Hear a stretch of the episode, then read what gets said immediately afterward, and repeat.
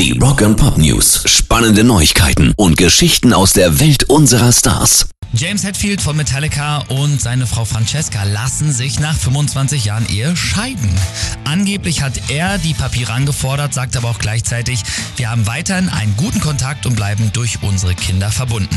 Gemeinsam haben sie nämlich zwei Töchter und einen Sohn im Alter von 16, 18 und 20 Jahren.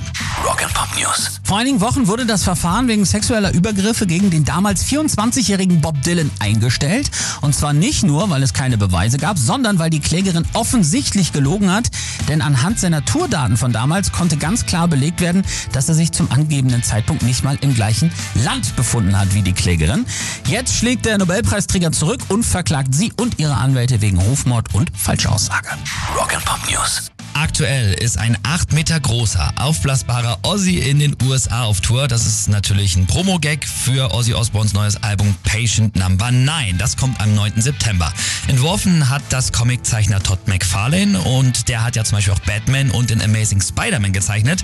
Und der echte Ozzy, der soll bei einigen Stationen dann auch einen Überraschungsauftritt haben.